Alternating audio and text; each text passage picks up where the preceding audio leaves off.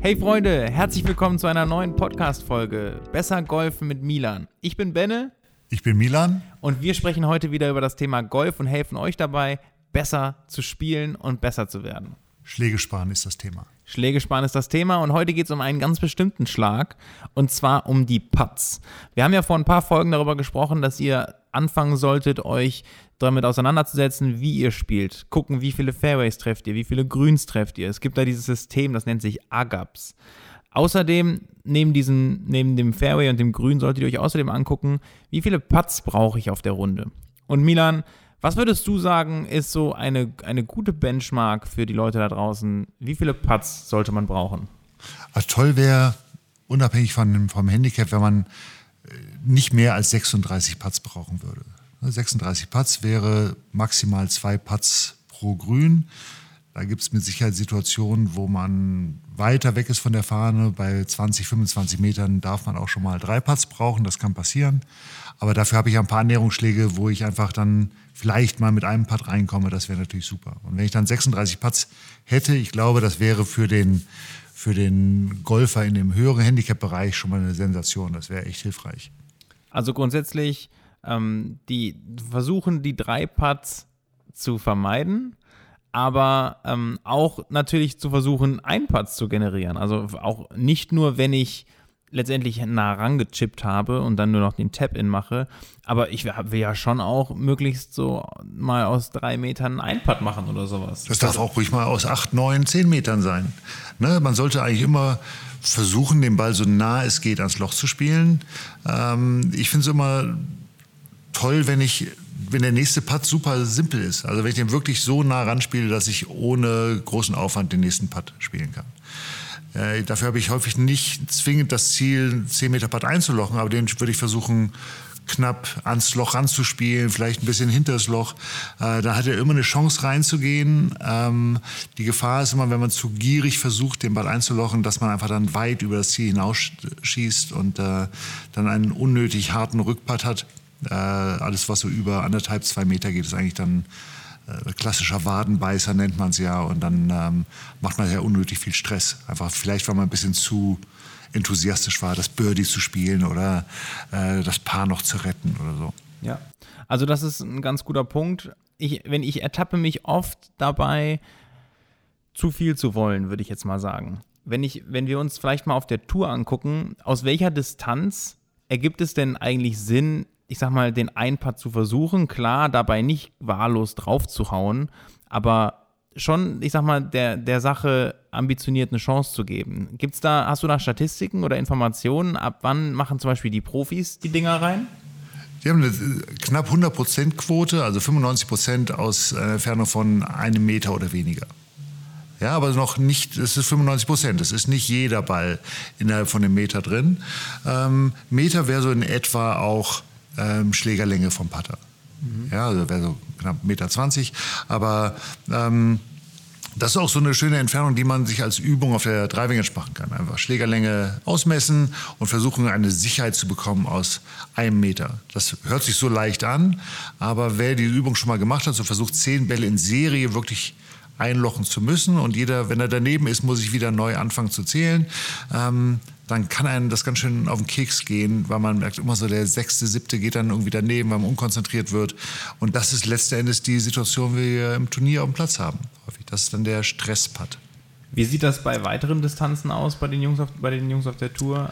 Ja, wir gehen über bei 1,50 Meter äh, bei 81 Prozent. Das ist acht von zehn Bällen. Das ist jetzt nicht nicht mehr mega viel. Also das, man denkt ja so, ja, die machen alles rein. Ähm, Im Fernsehen aber, was man sieht, äh, ist im Turnier häufig auch die guten Putts, also die führenden Spielergruppen und äh, die Spieler, die vielleicht nicht so gut drauf sind, sieht man ja gar nicht und dann sieht man häufig auch nicht, wie viel die tatsächlich daneben machen. Ähm, ich springe jetzt mal auf 2,50 Meter, da sind es nur noch 60 Prozent. Bei 3 Meter 43 Prozent.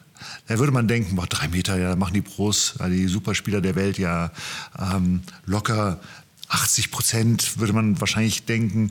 Aber es sind nur 43 Prozent. Man muss fairerweise sagen, die haben extrem schwere Grüns, harte Bedingungen, Glasplatten, ähm, Geschwindigkeit. Aber ähm, das ist da immer, was ich immer lustig finde, wenn dann so Schüler zu mir kommen und sagen, ah, hast du gesehen, Rory McElroy hat drei Putts gemacht.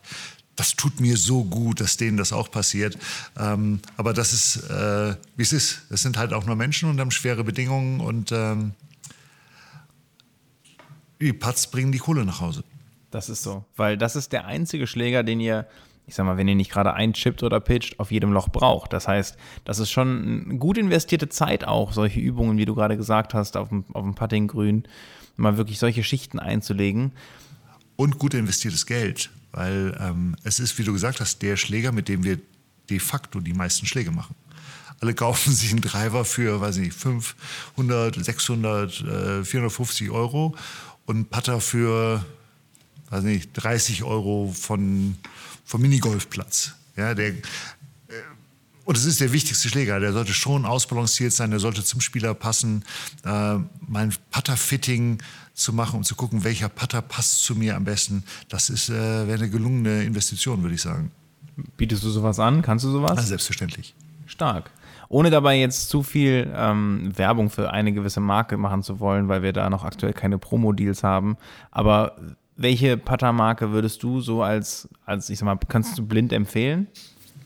Boah, es gibt einige äh, führende Schlägermarken. Also Scotty Cameron ist mit Sicherheit einer der, der äh, am häufigsten auf der Tour benutzten äh, Putter. Odyssey sehr stark, Ping, traditionell, äh, Mizuno. Äh, ich möchte jetzt keinen äh, vergessen. Äh, irgendwas fällt dir noch ein, aber das wären so die vier starken, würde ich sagen. Ja, ne? also Cleveland hat gute Putter, Wilson, aber die führenden sind aus meiner Sicht Odyssey und ähm, Scotty Cameron. Ja, da machen wir auf jeden Fall nochmal eine Folge zu. Wir hatten ja vor, mit einem Ausrüster oder einem Ausrüstungspartner, einem Pro-Shop mal eine Folge zu machen. Vielleicht können wir da nochmal ein bisschen tiefer reingehen und fragen. Da werden wir in das Thema Putter und Ausrüstung, Fitting insgesamt gehen, weil das kann äh, dem Normalgolfer, und das ist nicht nur für Superspieler, es ist einfach auch, um dem Normalgolfer das Leben ein bisschen leichter zu machen. Es hilft. Also bleibt auf jeden Fall dabei, schaut regelmäßig rein in eure Spotify-App oder bei Soundcloud vorbei. Da wird, wird auch noch so eine Folge kommen. Prima. Also wenn ich jetzt versuchen will, mein Putting zu verbessern, wenn ich mich aufs Puttinggrün stelle. Was ich früher gerne gemacht habe, vielleicht ganz kurz Anekdote daraus, zwei Sachen. Ich habe meistens gegen meine Mutter neun Loch Putt-Turnier gespielt, was man dann One-on-One -on -one spielt, bisschen auch unter Druck, dass man so diese Drucksituation, Wettbewerbssituation nachstellt. Da erinnere ich mich absolut lebhaft dran. Und dann wurde mir einmal das Spiel Danke beigebracht. Kennst du das? Du musst mir auf die Sprünge helfen. Das ist, du stellst dich an ein Loch, ich stelle mich an ein anderes Loch, wir nehmen beide also die Fahne raus ja. und wir spielen, wir patten auf das gegenseitige Loch und wenn einer gelocht hat, dann wird die Seite getauscht. Genau, wir nennen dann das sagt man Danke. Genau. Ausschießen, okay. Ja. Ähm, das sind ja jetzt eher Spiele, die man mit einem Partner machen kann. Welche Partübungen hättest du so im Angebot? Was ich gerade gesagt habe, die äh, aus einer Meter Entfernung versuchen von der gleichen Stelle erstmal äh, zehn Bälle in Serie oder eine gewisse Anzahl in Serie zu lochen. Es können auch fünf Bälle sein. Ähm, das gleiche kann man dann machen Nord, Süd, Ost, West, dass man quasi eine Schlägerlänge nimmt und das Loch von den unterschiedlichen vier Seiten anspielt, weil da hat man immer unterschiedliche Breaks. Ne, das eine geht ein bisschen von rechts nach links, die andere Richtung wäre von links nach rechts oder bergauf, bergab. Ähm, da kann man natürlich mit einer leichten Lochsituation anfangen und mit zunehmender Spielstärke auch ein Loch nehmen, was ein bisschen in einer leichten Schräge ist vielleicht, um sich das, äh, das, das äh, Spannungslevel ein bisschen äh, hochzuhelfen. Ähm, dann gibt es klassisches ABC-Patten. Dann fängt man bei einer Schlägerlänge an und steckt sich ein Tee hin, verlängert dann um einen Griff, das wäre Station B, verlängert nochmal um einen Griff Station C, dann hätte man A, B, C. Wenn alle drei Bälle eingelocht sind, würde A zu Station D werden. Das heißt, dann geht man von C noch einen Patterlänge weiter weg. Und so könnte man dann äh, bis D, E, F, G, H, je nachdem, wie weit man halt kommt. Ähm, aber man darf immer nur weiter weg, wenn man alle drei Bälle eingelocht hat. Verstanden. Ja, das wäre eine Variante. Das sind so leichte Drucksituationen, wo ähm, man diese Turniersituation ein bisschen mit ähm, darstellt. Das ist ja das, worum es geht, dass man äh, nicht nur aus Spaß trainiert, sondern auch ein bisschen die Situation, vor der man halt auf dem Platz Schiss hat. Das sind ja jetzt, ich sag mal, ganzheitliche Übungen, bei denen man das Putten insgesamt trainiert. Wenn ich mich, wenn ich mich so an meine Runden zurückerinnere oder wenn ich jetzt drüber nachdenke, wenn ich einen Putt daneben schieße, dann gibt es das ja eigentlich zwei Gründe. Das kann zum einen sein, ich habe die Richtung komplett falsch eingeschätzt. Das kann daran liegen, dass ich, keine Ahnung, die Schlagfläche zu oder aufmache oder ich habe das Grün falsch gelesen, wie auch immer. Aber das kann also einmal die Richtung sein. Und zum anderen gibt es ja das große Problem der Längenkontrolle. Das kennen sicherlich viele. Vor allem am Anfang ist es echt unheimlich schwer, ein Gefühl dafür zu kriegen, ähm, wie stark muss ich draufhauen, um den Ball an die Fahne zu bringen oder ans Loch zu bringen. Finde ich nicht. Also ich äh, sehe häufig Schnupperkurse, wo Menschen sind, die ja noch nie Golf gespielt haben. Die kriegen irgendwie so einen komischen Putter in die Hand, kriegen so eine Grundeinweisung in, wie die Bewegung so in etwa auszusehen hat und sind relativ schnell in der Lage, ein Gefühl zu bekommen für, wie fest muss man für 10 Meter vor den Ball hauen. Das, ist, das kann man ja keinem erklären. Man kann nicht sagen, okay, du musst jetzt mit so und so viel Newton irgendwie vor den Ball klopfen. Das ist ja so ein man Try and Error. Man probiert ein bisschen aus und dann kriegt man so ein Gespür für das Gewicht ähm, und halt für die Pendelbewegung. Dass das nicht immer direkt abrufbar ist, ist klar, aber äh, eigentlich ist die äh, Hauptfehleinschätzung in der Lenkkontrolle entsteht durch häufig schlechte Technik, dass man einfach mit dem Handgelenk, mit der führenden, starken rechten Hand äh, anfängt zuzuhauen und damit den Schlägerkopf beschleunigt oder verdreht. Und äh, das macht dann eigentlich das Problem. Man verliert dann dieses Pendelgefühl und äh, fängt dann an zu schlagen. Und Schlagen ist beim Patten nicht hilfreich. Einfach mal tiefer gebohrt. Warum ist das Pendelgefühl das Bessere, das Wichtige? Und warum ist der Schlag da eher nicht so gut? Ja, weil wir beim äh, Patten sprechen wir grundsätzlich von einer Einhebelbewegung. Das heißt, wir haben eigentlich nur dieses Uhrpendel, also wie bei so einer ähm, alten Pendeluhr, dieses Tick-Tack äh, in der Bewegung.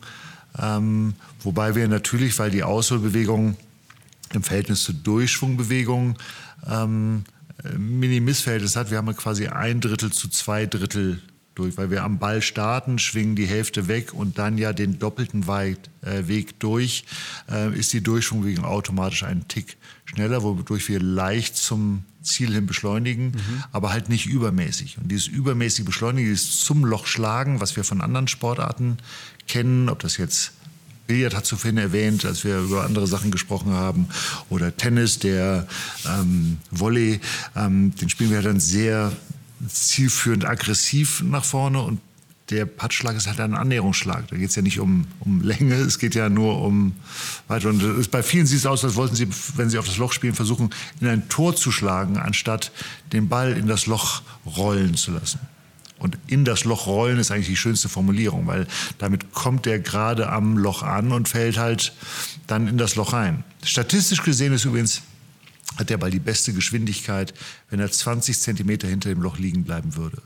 Damit läuft er stabil genug, um Unebenheiten auszuhalten, aber nicht zu schnell, um über das Loch wegzuspringen, wenn er nicht getroffen wäre.